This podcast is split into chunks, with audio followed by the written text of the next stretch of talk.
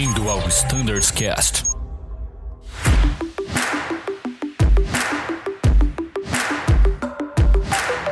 Fala pessoal que acompanha o Standards Cast, continuamos aqui comentando um pouco mais sobre as RTs que nós soltamos recentemente do nosso MJ. Estou aqui ainda com o Marinheiro, Arthur e Danilo e vamos continuar o nosso bate-papo dando um highlight sobre essas principais mudanças que tivemos recentemente.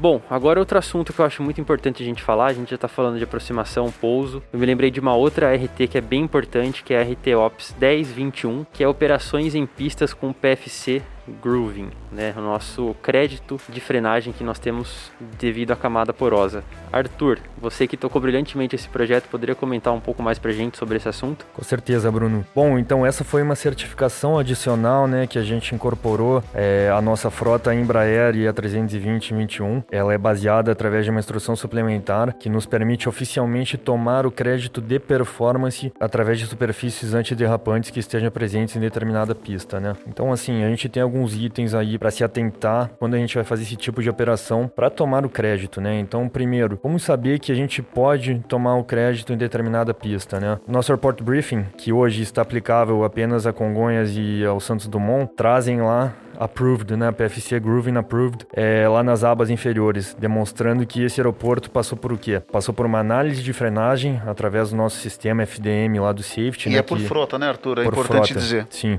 é, é, separado, né? Então tem uma aba lá approved EJET e uma aba approved para o A320, né? É, então o safety fez toda a análise de frenagem lá, era de no mínimo 10. A gente constatou que a frenagem com pista molhada aconteceu dentro dos parâmetros, ou seja, a gente pode tomar o crédito de performance baseado nisso, né? É confiável. Sabendo que o aeroporto tem grooving, né? Então a gente vê na carta de Extra 9 essa informação, bem como no IP Brasil, na seção aeródromos, ela também traz essa informação. A gente também tem outras questões. A gente tem alguns mínimos a serem observados para despacho, né? Sobretudo no tocante à meteorologia. Questões como índice presente, questões como partes da pista contaminada que não permitem que a gente faça o despacho dessa maneira. Agora, se o piloto se deparar com essa informação, né, de que a meteorologia não está permitindo que o despacho seja feito tomando crédito da superfície antiderrapante. O que fazer? Constatou isso? O software de performance, seja o ePerf, seja o FlySmart, ele vai estar tá balizado de maneira que conte com a superfície antiderrapante, né? Então ele vai ter que ir lá modificar a informação e desconsiderar a superfície antiderrapante para sair dessa forma. O EJET tem uma limitação, certo, Bruno? Tu o EJET tu até pode nos falar, Sim, né? O ePerf ele é calibrado unicamente ou tem ou não tem. Exatamente. Certo? E a engenharia de operações que faz isso. O piloto não isso. consegue interagir interagir com o software. Então você, piloto do Embraer, fique tranquilo. Se tiver essa condição, ou se você vê que o grooving está cancelado por Notan, como aconteceu recentemente, né? Você não vai ter ação nenhuma, porque o software vai estar atualizado e se não estiver, caso tenha pista molhada, enfim, o Dove vai mandar uma análise de pista para vocês lá. Exatamente. Então, por exemplo, se na, naquele momento ele identificou que ele não pode tomar crédito por uma, por uma das condições que o Arthur descreveu. Por pista contaminada, por pista exemplo. Contaminada, Isso, por pista exemplo. Contaminada o é seu software de Perf, ele está tomando crédito sempre, não tem como o piloto desconsiderar isso. Então, então, o, qual vai ser o procedimento? Vai ser enviada uma análise que a gente chama de papel, né? Uma análise física, quer dizer, onde o piloto vai ter lá os dados considerando aquela condição, tá? Já o Airbus existe a possibilidade de você deselecionar, né? Porém, a nova análise tem que ser feita, inclusive pelo despacho, porque o despacho Sim. é solidário, né? Exatamente. Ambos pilotos e DOVs, né, e CDV vão fazer um novo despacho desconsiderando o crédito de performance da camada porosa, uma vez que seja percebido que as condições não permitem o despacho assim. Agora, outra coisa que é legal da gente falar, né? Então a gente fez o despacho, saiu pro voo normal, tô me direcionando a uma localidade que também tem superfície antiderrapante na pista. Pego o ATIS, percebo que lá a condição não, não deixaria que eu decolasse considerando o crédito de, de camada porosa ou de grooving. Muda alguma coisa? Não muda, tá, pessoal? Ao longo do voo é só o despacho. Se eu tô para minha aproximação, não muda nada, o meu cálculo é normal, faço o cálculo normalmente como se fosse para qualquer outra pista. É para fins precisa... de despacho, no Exato. Tático, no operacional não, né? Ou seja, Exato, a preparação para descida não é modificada. Exato. É, o exemplo que a gente tem de vários outros requerimentos de despacho que só se aplicam para o despacho. É o ETOPS, por exemplo. É, o ETOPS, é isso aí. Exato. Sim. Bom, pessoal, é um ponto que vocês devem ter notado na leitura dos NOTANs, desde o começo, do final do ano passado para cá, é a presença de NOTANs cancelando o grooving de diversas pistas. Na verdade, a ANAC suspendeu a tomada de crédito de todas as pistas, né? Porque saiu uma normativa que os aeroportos devem atender com certos requisitos, etc. Então eles tiveram um prazo, que era até agora mês de junho, para se adequar. Os aeroportos que não se adequaram, o NOTAN caiu, mas não quer dizer que a gente possa tomar crédito. Essa informação está sendo incluída em Rotaer em IP e virou um aeroporto normal sem, sem groove. Na verdade, não tem ação nenhuma nossa. Né? Exato. Na verdade, quando a gente for ler né, a seção, por exemplo, aeródromo do IP, já não vai mais estar constando Exato. informação de, de camada Isso. porosa ou de grooving lá, né? O que pode acontecer aí é que a carta 10-9 ali do, do aeródromo da Jepsen, ela demora um pouco mais para ser isso, atualizada. Então isso aí é um ponto de atenção, né? Exato. A gente depende do ciclo né, da atualização da Jepsen para também refletir essa informação. O oficial é o IP Brasil, tá? De qualquer maneira, o piloto não vai encontrar nessa, nesses aeródromos a informação de approved lá no airport briefing, tá? Então isso Exato. aí foi. É, à medida que esses alinhado. aeroportos forem provavelmente realizando obras, porque se eles não se certificaram até então para tomada de crédito, né, para permitir a tomada de crédito, é porque eles não estão adequados em algum sentido atendendo à legislação. Provavelmente vai vir,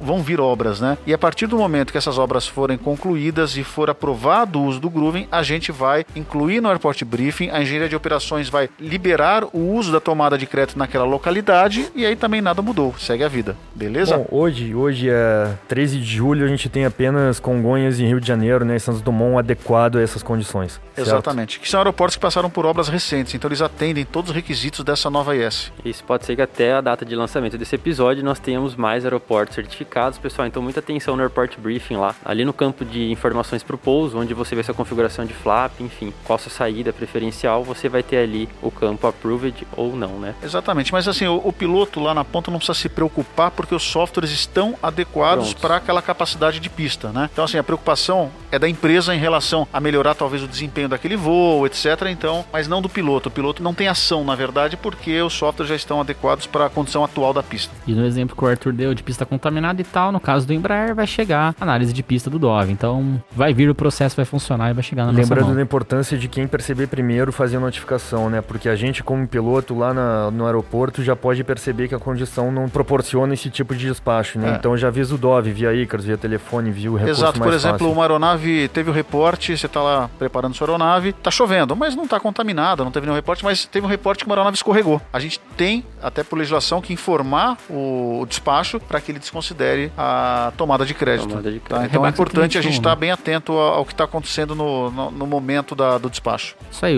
lembrando a Rebac 121, o despacho de um voo é feito de forma, como você falou, solidária. Exato. Entre o Dove e o piloto em comando. Isso aí.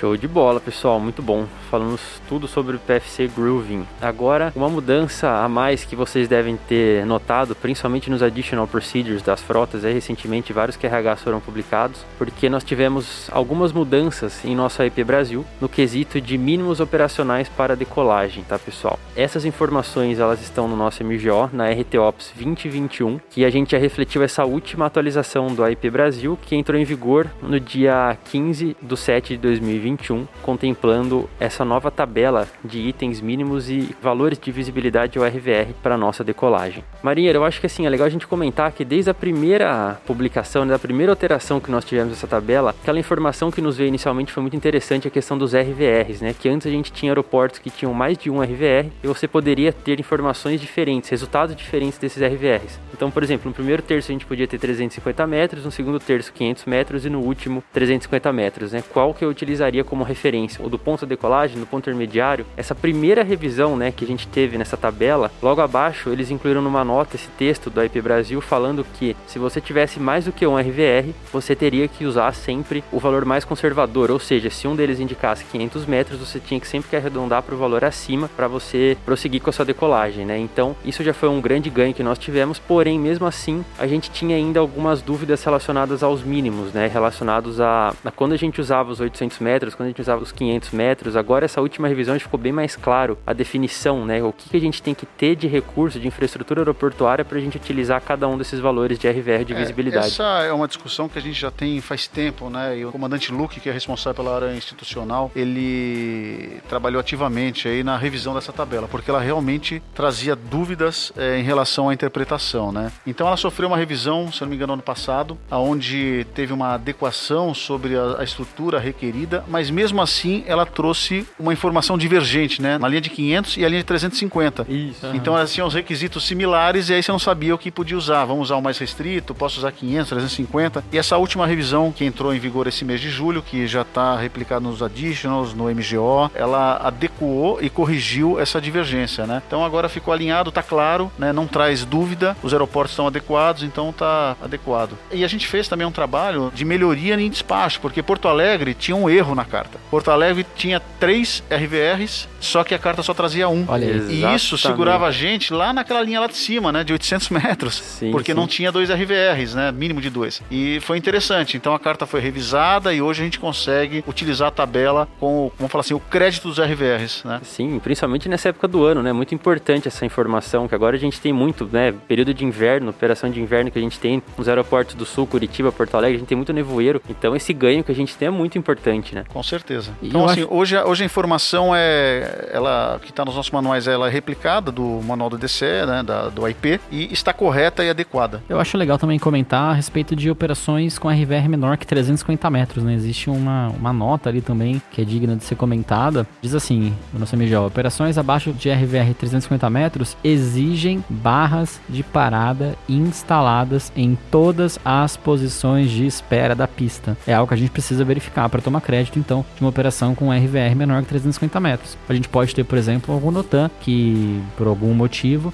informe a indisponibilidade de uma barra de parada, e aí, nesse caso, a gente não vai poder operar com menos de 350 metros. Então, é algo que não está explícito na tabela. Logo abaixo tem essa nota, que também fala a questão dos dois sensores, RVR e tudo mais, então vale a pena se lembrar do texto inteiro. E a gente também tem, para alegria de todos nós, né, uma legenda de todas essas siglas ali direitinho, High Intense Runway Light e tal, já a tradução com que realmente interessa pra gente, beleza? E a informação de, das stop bars está no IP. É um lugar assim que a gente não tem, o piloto normalmente não consulta, mas é legal ter esse conhecimento de onde tem, etc. São poucas Exatamente, localidades, no- né? Na parte de aeródromos, e se a gente for olhar a carta 10-9, nem todas falam, né? Exato. Ou seja, Porto pode Alegre ter é um no IP, que não aparece. mas tem no IP. Tem no IP, Então é não- importante não, na lembrar. carta 10-9, né? Perfeito. Então, Talvez a gente tenha que voltar a criar o hábito de consultar o IP, né? É sim. algo que, que tá lá para ser consultado. Agora, é nós. claro que o aeroporto vai estar aberto para decolagem, balizado também nesses mínimos, né? Então, Sim. ele vai, no caso, por exemplo, ele não tem stop bar. Então, beleza, ele vai operar com 350 metros de mínimo de RVR. Então, é para o nosso conhecimento, é importante a gente saber, não depende do recurso da aeronave, mas sim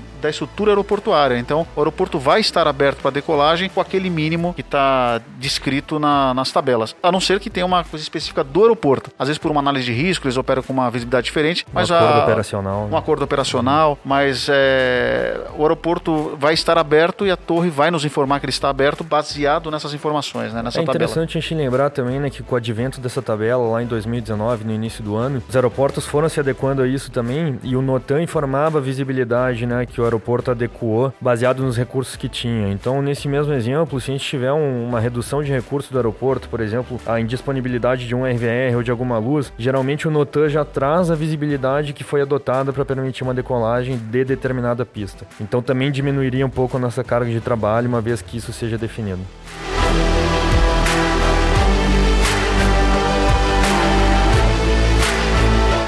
Excelente, pessoal. Agora uma RT trava-língua aqui, que é difícil de falar até o nome, né, Maria? A gente, toda hora que vai falar desse manual aqui, a gente trava a língua. Você falou o MOPS 186, né? O manual de operações que foi linkado ao MGO, né, pessoal? A gente sabe que a gente tem uma IS que rege as regras do nosso MGO, o que, que a gente tem que escrever lá ou não, os mínimos que tem que ter no nosso MGO. E um dos itens que foi incluído na revisão Delta dessa IS foi a questão da gestão das bases que hoje em dia a gente não tem mais essa informação na EO e ela foi transferida para esse manual. A gestão agora passa a ser da empresa, como a gente fez, é muito parecido com aquele processo de matrículas autorizadas, né, marinheiro, que a gente tem também hoje, as listas de matrículas em todas as aeronaves. A gente também tem essas listas de aeródromos regulares e de alternativas aprovados. Falei certo, marinheiro? Falou certo, é um nome certo. complexo, né? Exatamente. Mas é isso aí, pessoal. Esses dois processos foram muito importantes para a empresa, né? Tanto Com de certeza. matrículas, que é um processo nosso, né? A gente que desenvolveu, assim como de aeródromos. O porquê quê? Porque a gente consegue fazer com uma celeridade muito maior, né? Com a ANAC, a gente tem N processos da empresa inteira, então você tem que priorizar. Hoje eu consigo fazer uma abertura de base de forma muito rápida,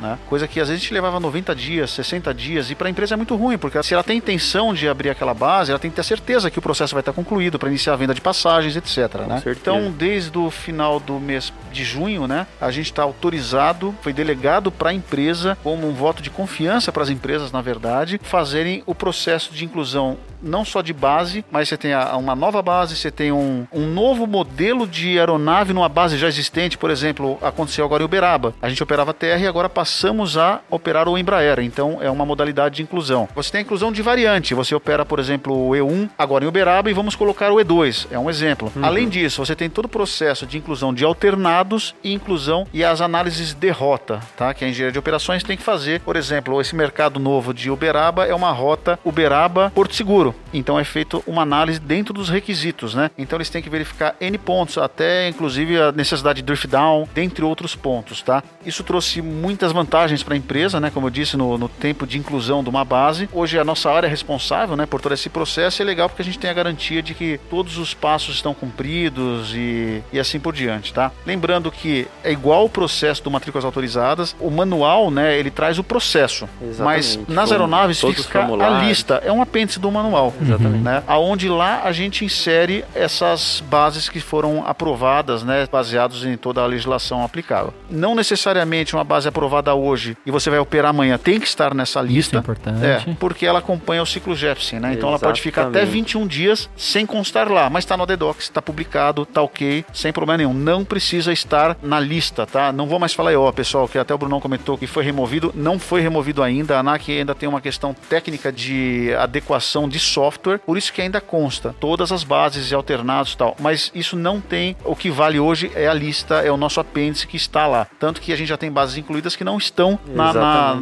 na, na EO, né? Exato. Então aquele item pode ser, vamos Ele falar assim. Vai estar tá lá, mas não vai estar tá 100% atualizado, né, Maria? É, exatamente. É isso, pode né? ser desconsiderado, né? O, o manual de aeródromos autorizados é soberano à especificação operativa isso. a partir do momento que ele foi implementado. Né? Exatamente, então, pessoal. O, Talvez as colunas da EO agora devem ser desconsideradas até que a ANAC faça essa esse ajuste é, no, no, que é a questão de software. software. Né? Legal. E um ponto que é legal a gente comentar, pessoal, é em relação ao que está presente nessa tabela, né? E como que você vai, vai interpretar aquilo lá. Então você tem o aeródromo regular, é aquele que eu tenho uma operação regular, por exemplo, lá em Uberaba, como eu mencionei. Então lá hoje tem o AT76, o E190 e o E195. E o 295 também, inclusive uhum. o E2. O E2. Foi, a gente incluiu todas as, as, aeronaves. Maravilha. É uma operação regular. Aí você tem na à direita seguinte, você tem os, os aeródromos de alternativa. Primeiro é o de destino, que é aquele, o AB mais C. Não necessariamente eu vou operar no C, mas eu posso usar ele como alternativa. Um exemplo disso, por exemplo, é o 30 em Recife. Ele pois pode é. alternar Maceió, mas a gente não tem operação regular em Maceió. Então, na, na, linha de Maceió, não vai ter o 30 como regular, mas tem como alternado. Sim, é um alternado aprovado, né? É, exato. Eu posso operar lá, posso alternar lá. Tá previsto, perfeito. Ou seja, por que, que eu posso operar? Porque a empresa fez uma análise baseada nos critérios que essa legislação tem de requisitos. O aeródromo tem capacidade de receber aquela aeronave em relação a PCN, a pista, estrutura,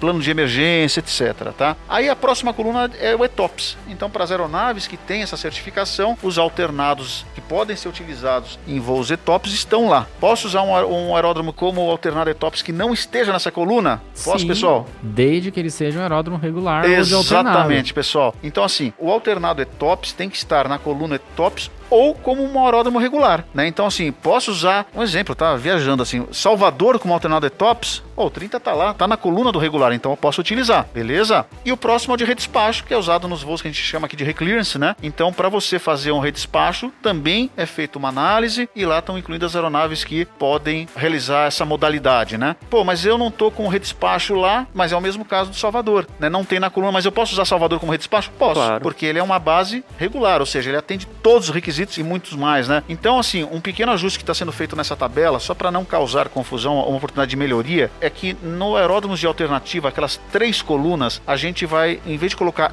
NA, que é não aplicável, vai colocar um, um tracinho. Por quê? Porque pode induzir o piloto a entender que Salvador, como ETOPS, é não aplicável. Exatamente. Né? Mas ele é uma base regular, ele é aplicável. Exatamente. Só para, assim, é uma oportunidade de melhoria para o entendimento. Pô, tá, pequena pessoal? diferença que vai fazer toda a, toda diferença, a diferença, lá na frente. Mas o né? fato é o seguinte: um aeródromo regular ele pode ser utilizado para qualquer tipo de alternado. Ponto. Acabou. Isso é, tem que ser pacificado, tá, pessoal? É Porque realmente tem dúvida em relação a isso. Não, é importantíssimo entender o que é um aeródromo regular e o que é um alternado aprovado, né? Sim. Basicamente é isso. Exato. Agora, um ponto interessante, né? A gente está voando para Porto Príncipe. Por que que não está aqui? Pô.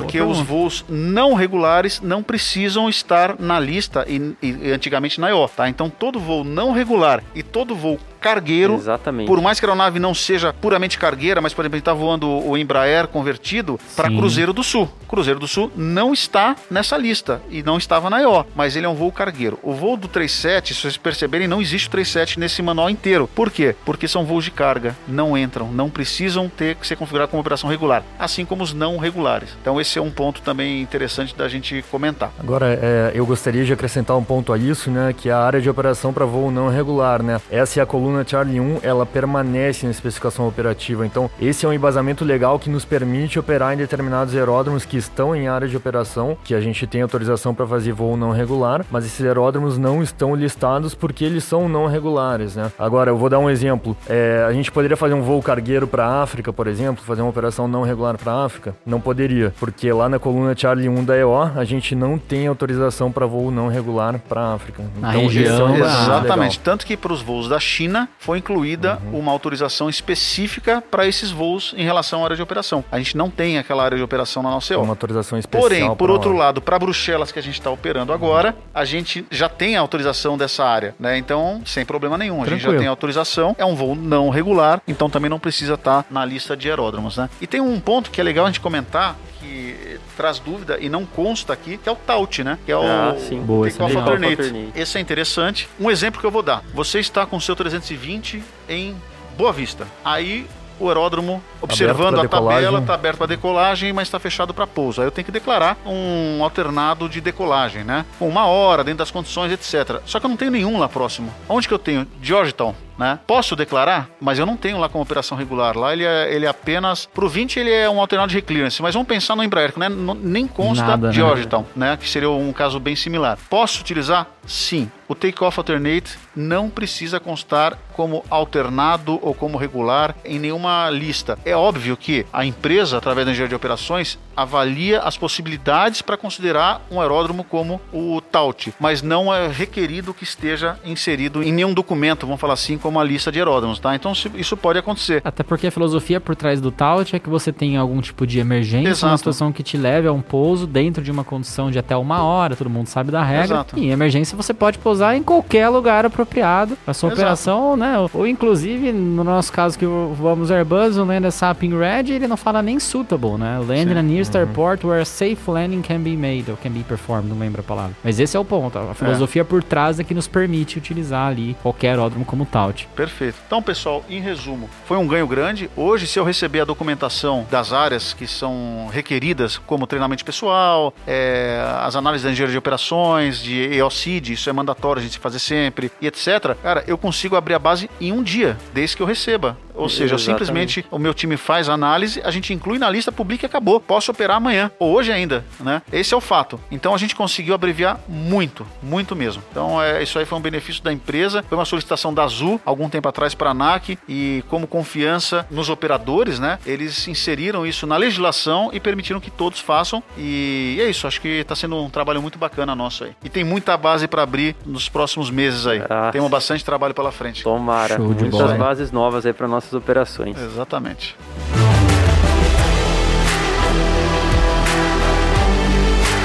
Pessoal, infelizmente nosso tempo para essa parte 2 aqui está chegando próximo do final. Eu gostaria de agradecer a todos e digo que nossos episódios continuam. Tem mais informação ainda sobre o nosso MGO logo no episódio aqui abaixo. Um grande abraço e até daqui a pouco.